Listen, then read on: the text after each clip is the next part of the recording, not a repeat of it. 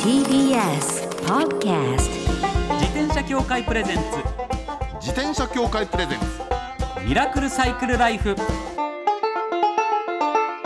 今週も始まりました自転車協会プレゼンツミラクルサイクルライフパーソナリティの石井正則です北里志です自転車って楽しいを合言葉にサイクルライフの魅力をお伝えする自転車エンターテインメント番組ですはいまずはこちらのコーナーから週刊自転車ニュース当番組が独断で選んだ気になる自転車ニュースまずはこちら鬼の伝承スポットをめぐるサイクルチャレンジ鬼ですかはい、これ京都なんですよ。ははい、鬼の伝承スポットを巡りながら京都北部あ北部ね一周ルート制覇を目指す、うん鬼の京都×京都うん一周サイクルチャレンジが11月27日まで期間限定で実施されています。これなんだろう北部はい、北部なんですそうなんねです。なんかね京も都う市内じゃないんですねはいそうなんですそうなんです。はいあのなんかねもう物語がはい設定されてるというか。鬼の聖地大江山を走るサイクリストの気配を感じ日本最強の鬼主天童寺が古文の茨城同士と共に目覚めた、我ら鬼一族は悪者として伝えられてるとは何たることかと叫び海と森の京都の地に謎めいた鬼カードを置いていったこの鬼カードを集めると鬼退治の真実がわかるという四天王寺はこう叫ぶ全国のサイクリストたちを鬼カードを道しるべにその韋駄天にも似た鉄の馬を走らせ鬼の真実を知る旅に出ようさすればご利益を与えようとないうるよほどうなはなんかこうコンセプチいャはいルなはい作りになってましてそれを自転車で巡ってその鬼カードを集めるっていうことそうなんですよあ目の前にちょっとこれ資料出てきましたけどこれあれですねなんかアニメ絵のそうですえねー鬼たちがいるんですねはい四天王寺と茨城童子ですねはメインキャラクターが四天王寺でナビゲーターが茨城童子という鬼なんだそう四です天王寺はあれじゃないですかあのひょうたんの酒持ってるじゃないですかそうですねこれ飲酒運転じゃないですか でも別に鬼は乗らないですかそらこにはね乗らないですからね乗るのはこちらであっていやなかなかこういうコンセプトがしっかりしててって面白いですよね面白いですよあんまり今までこはなかった感じしますねあったのかもしれないけどこのニュース週刊自転車ニュースで紹介してこなかったかもしれれないうんタイプのやつだなでもね私思うんですけど、はい京都の最近の京都ってこういうキャラクターもの作るのうまいですよねでもなんか京都うん、楽しいな面白いな、うんそういう歴史を知ることもできそうな感じですしうんでね結構ハードなんですよ一周444キロそれすごくないですか、はいで12箇所のスポットで鬼カードを贈呈参加費は無料ということなんですでだからまあ一気にそれを巡るというよりは期間そうですねその期間の中で中で何度か来てっていでうことです行ねってひと一箇所一箇所そのスポットを巡っては鬼カードをもらって全部集めるとみたいな感じですねそういうことですねはいなんか監修がうんうんはい歴史作家さんとかそういった鬼に詳しい専門家の方が監修についてるってことなんでいろいろその京都の北部の鬼のカルチャーについて知ることができるっていう意味でもなんか面白いへーイベントかもしれないですねかもしいやぜひぜひ関西地方の方行ってみてくださいこれは楽しみだなれないね東京から行ってもいいですよねそうですねぜひぜひそそうして次のニュースははいはいこちら東京のお話でございます東京目黒で自転車の不思議展ほう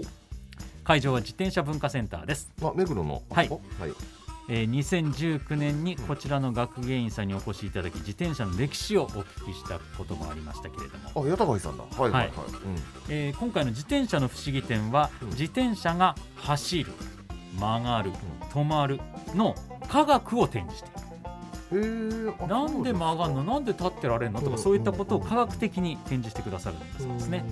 えー事前に予約すれば自転車についての疑問質問に学芸員さんが答えてくれるそうですそうなんですかはへいえ、これなんか夏休みの自由研究みたいな感じですね。ねいいですよね、うんいいね。これね資料もありましていろいろ書いてありますけどそうか。楽しそうですねでねしかもね、はいはい特別体験もあるんですよこれ自転車に安全に乗るためのはいはい交通ルールを楽しみながら学べる自転車シミュレーターっていうのがうん。なんかこれねやれるんですやよったことあります。ああるんですか面白いへえなんかこれ子供喜ぶと思いますよおなんかねゲーームセンターにあるね、はいあのオートバイゲームみたいななんかほらのああありますその目ねのは前で画面が映るあるじゃないですか、はいはいはあれみたいなのあはあはあはあなるほどなるほどなるほどどでそれでね横から急に車がヒュッと出てきちゃったりしておお危ねえみたいなね、 へえそういうゲームあーでもこれ確かにね安全に乗るためにはね、そういうのは体験しておいた方がいいですもんねあと俊敏性テストっていうのがありまして自転車のブレーキをかける際の反応や癖を確認できるんですってこれ癖ありそうですよね人それぞれ、はい、自分もこういっぱい自転車何台持ってるんで車種によってブレーキの感じって違うじゃないですかしばらくらく1台の乗ってて、うん次の乗ると、うん前に乗ってた時の癖が残っててちょっとああ違ったみたいになってるすっごく違和感があったりして、ね、違和感あったりして、うんだからそういうのを確かに癖確認しとけるといい、うん安全性が高まりますもんね、いいかもしれないです、以上週刊自転車ニュースでしたこの後はゲストコーナー先週に引き続き落語家の春風亭龍尺さんをお迎えします自転車協会プレゼンツミラクルサイクルライフこの番組は自転車協会の提供でお送りします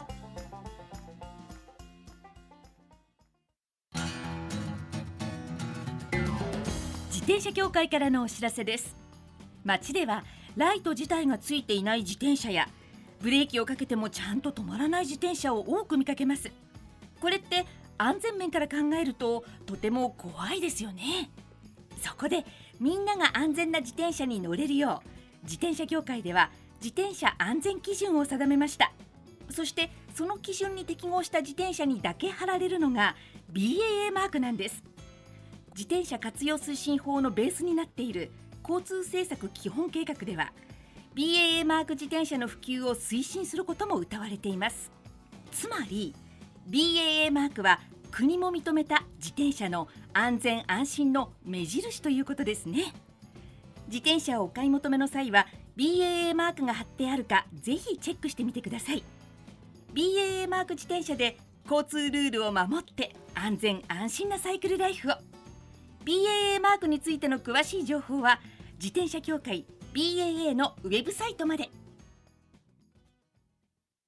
さあゲストコーナーです先週に引き続き落語家の春風亭龍尺さんですよろしくお願いいたしますよろしくお願いしよろしくお願まいしす。なります春風亭龍尺さんは1971年のお生まれおよそ10年社会人生活を送られた後37歳で落語の世界に入門今年5月に真打ちに昇進されましたそして私たちと同じサイクリストでもあります折りたたみ自転車のねブロンプトンのユーザーでらして、はい、プロンプトン乗っております。はい、輪行やキャンプツーリングがお好きという話、先週伺いましたけどそう三人ともブロンプトン乗ってるんですよね。そうですね。みんなブロンプトン。はい ブロンプトンユちなーみザーですにあの私はモスグリーンで。あ、私はテンペストブルー。テンペストブルー。ああ僕はちょっと特別カラーの、はい。 150周年あ日英通商友好条あ約ー締結150周年記念モデルなんです僕のやつおだお、すごい。からなんかエメラルドグリーンっぽいあー、そうですね。なグるあほどのイギリスっぽいやつですイよギね。リスっぽはいググリーンの色なんですけど、いやーでもいやいや。いろいろ先週もねお話伺ったんですけど、なんかあの伊豆大島にキャンあそうそうそうプそう行かれたっていうあのーやっぱりキャンプツーリングししたかったんで、うんうんこれはもうちょっと遠征しようと思って、はいはい伊豆大島に、えー島を一周して、えーキャンプしようと思って、やっぱり何ブロンプトンでですか。ははいそうですそうですであのーなんていうんですか、まあ、一応フェフェリーというか、いはいわかり乗っますて、よ。はい。それでちょうど島の半分ぐらいのところにあの、まあ、無料のそのキャンプ地が、はい野営地がありまして、はいはいはい行く時はもうそこをで行ってテントだけ下ろして、うんうんうんでまた一周して、うんうんうんそれであのそこに行こうと思ったんですけどもう結構やっぱりあのはいいや。島でも思った以上アップダウンがやっぱあるんですよいね。やーあのねすごいですよ伊ね豆大島はええね、ブロンプトンで行くのは結構きついです。 あそうですあか、そこは。はい、だって特に東側がきいついっすそうよねねうん島ので、ま、回ってるとアップダウンが必ずこうありますからね。ありますありますそうそうそう。でリスがいっぱい出てきてそうなんですよみたいねそうそうだからいやキャンプ場着いた時には疲れ果てちゃって、あそうですそよれでねテント開けたらもういいやってなって買い出しに行くのはもい普通でバスで行きましたから、 もう最初の勢いはどこ行ったんだって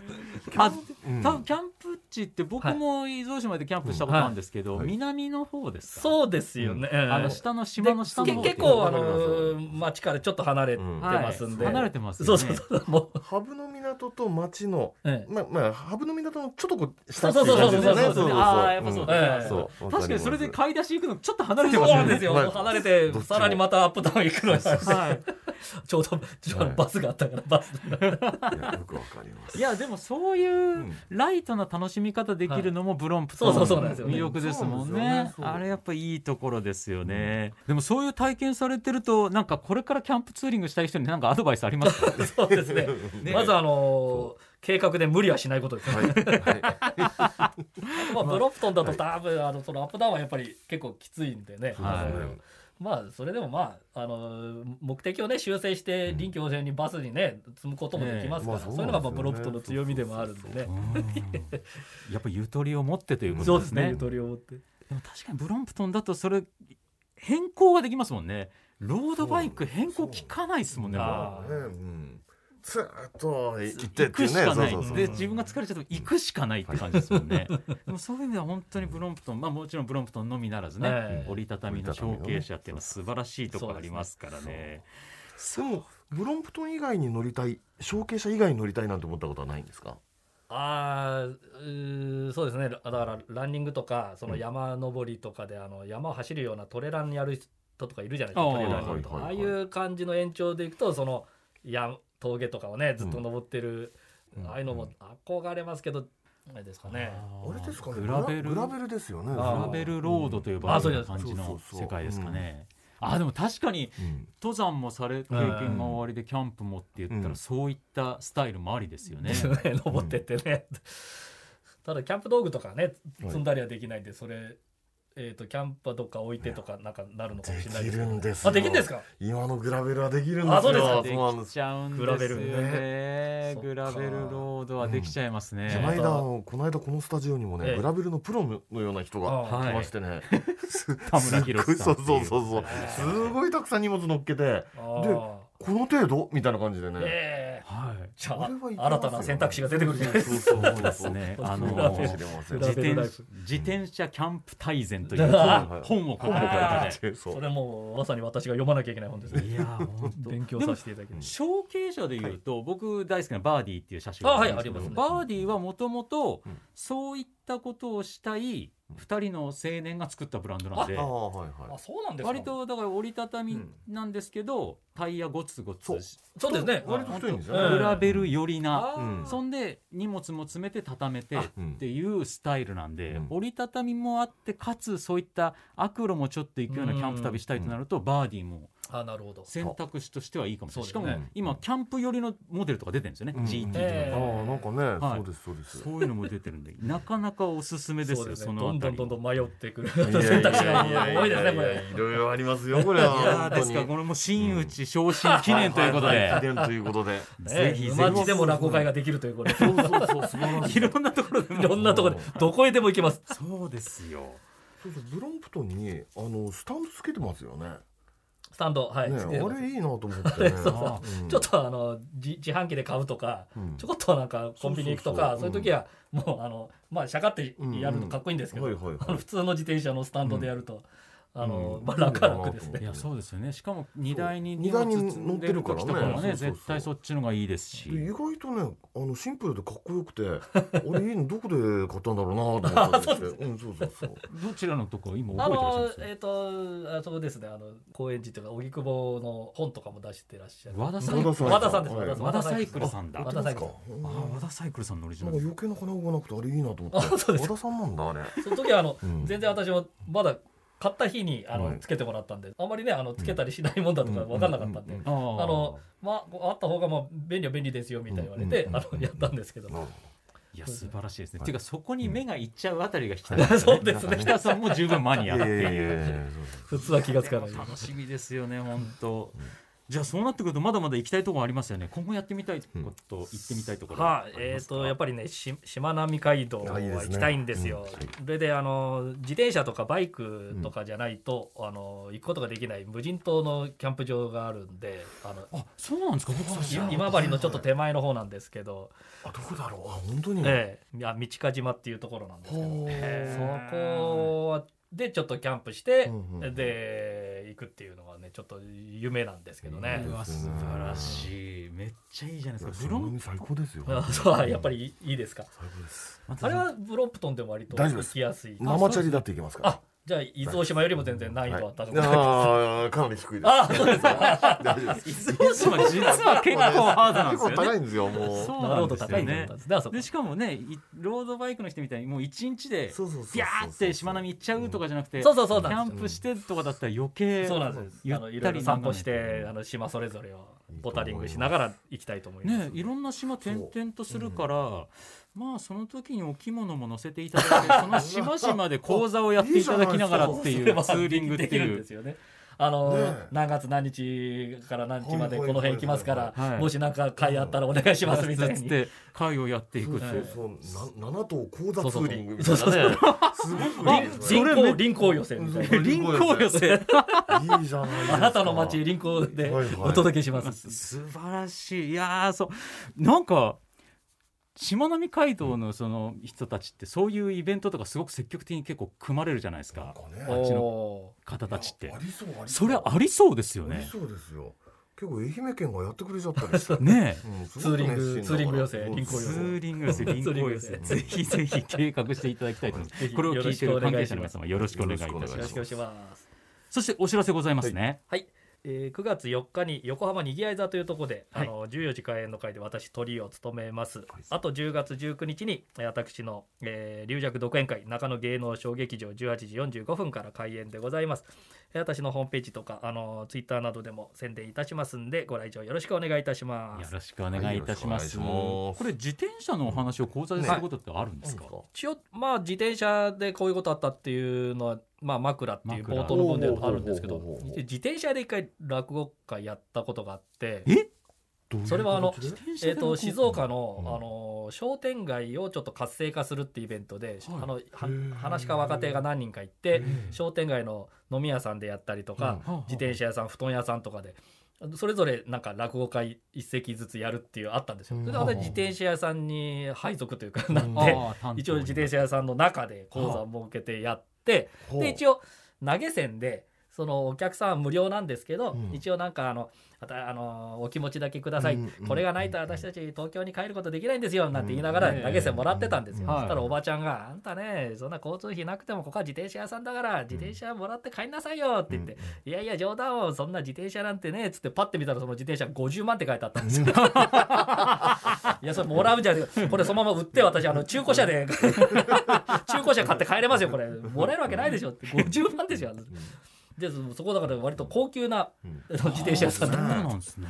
見たら30万20万で静静岡のえっ、と島田ですねほう随分ずい結ちょっと前にあって私の先輩で三遊亭結城師匠っていう方いて、うんその方が島田の出身で、そそれでちょうどなんかあの商店街の活性化となかるほど町おこしみたいなイベントで、うんえー何年かやったんですけど、うんその中でのやつですそうね。ですかそんなじお店はねそうですうねんだからまだまだ落語と自転車の可能性っ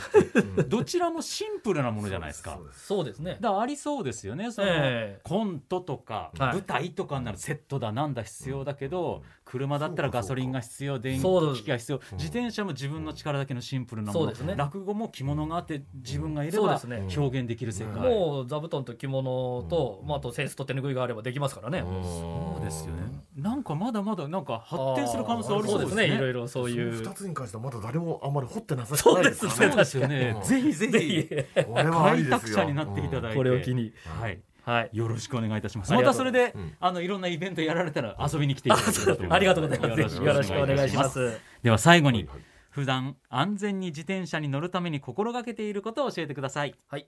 えーまあ、自転車で、まあ、乗ってると視野がね、あのやっぱり広く持たないといけないんで、まあ、歩行者はもちろんなんですけど自動車にね乗られてる方から見て、えーまあ、危なっかしいとか邪魔にならないような、あのドライバーから見た視点も考えながら一応乗ることにはしてますね。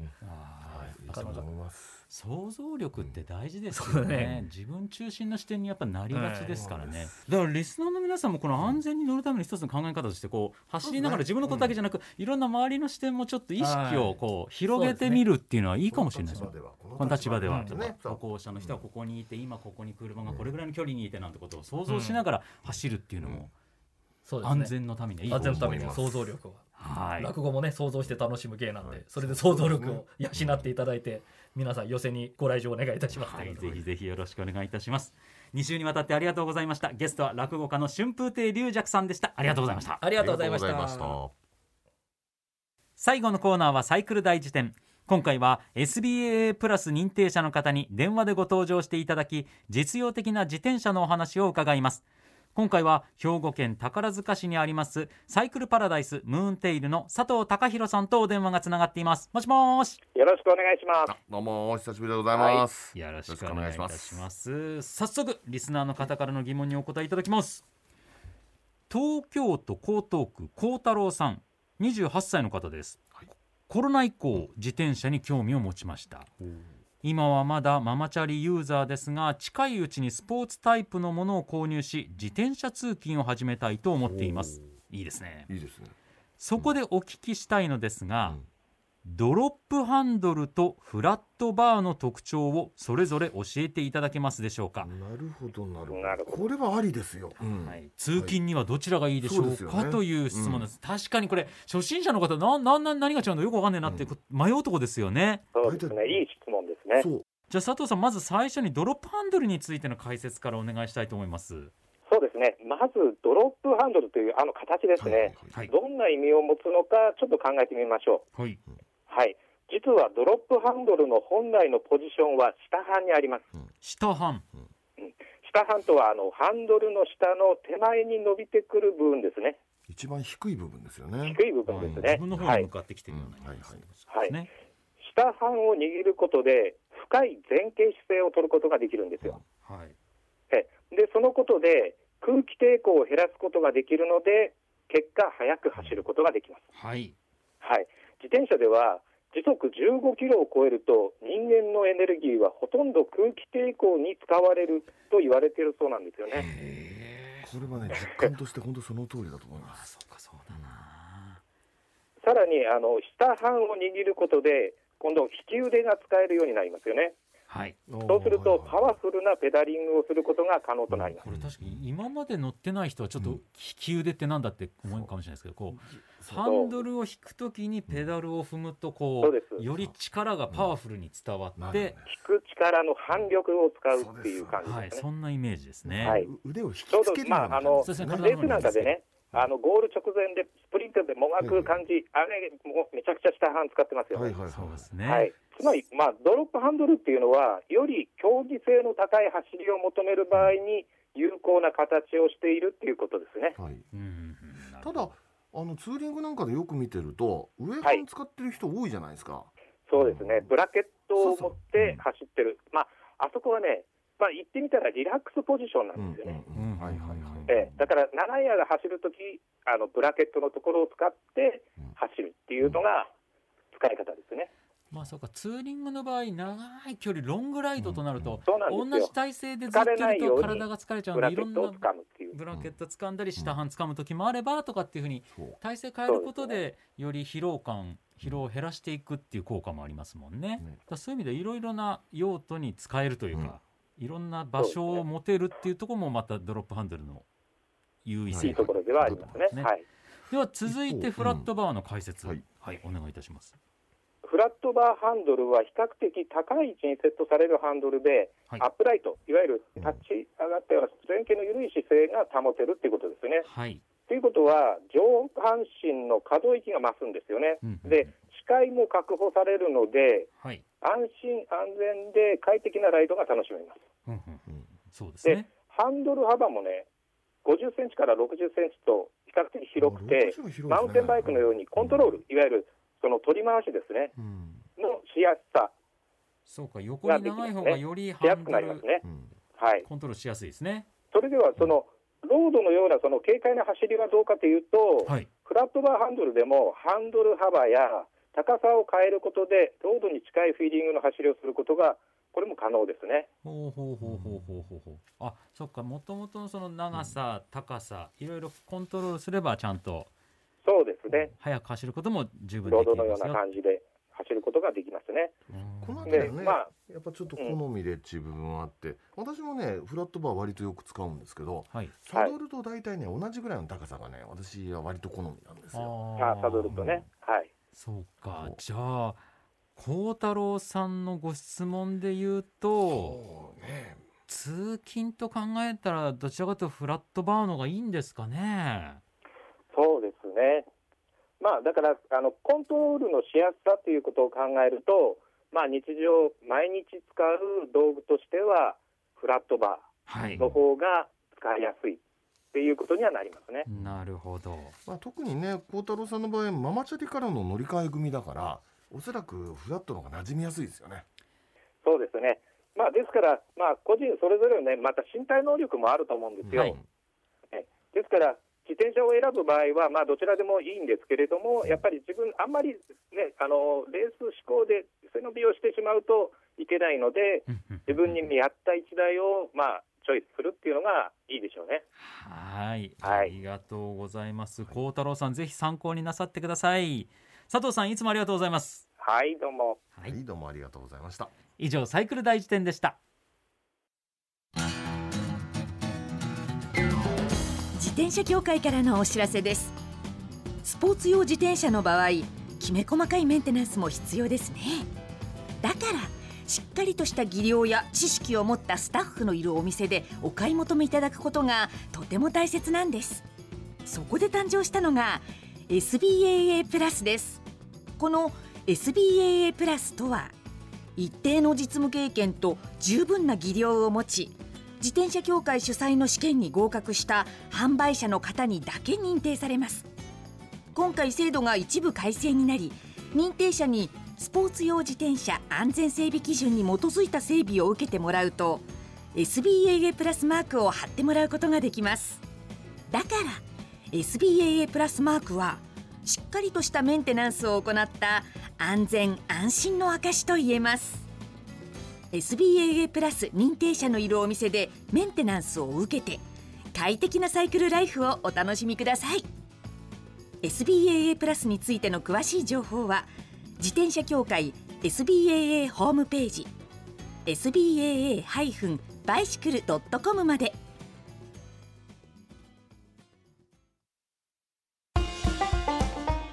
ミラクルサイクルライフ、そろそろお別れのお時間です。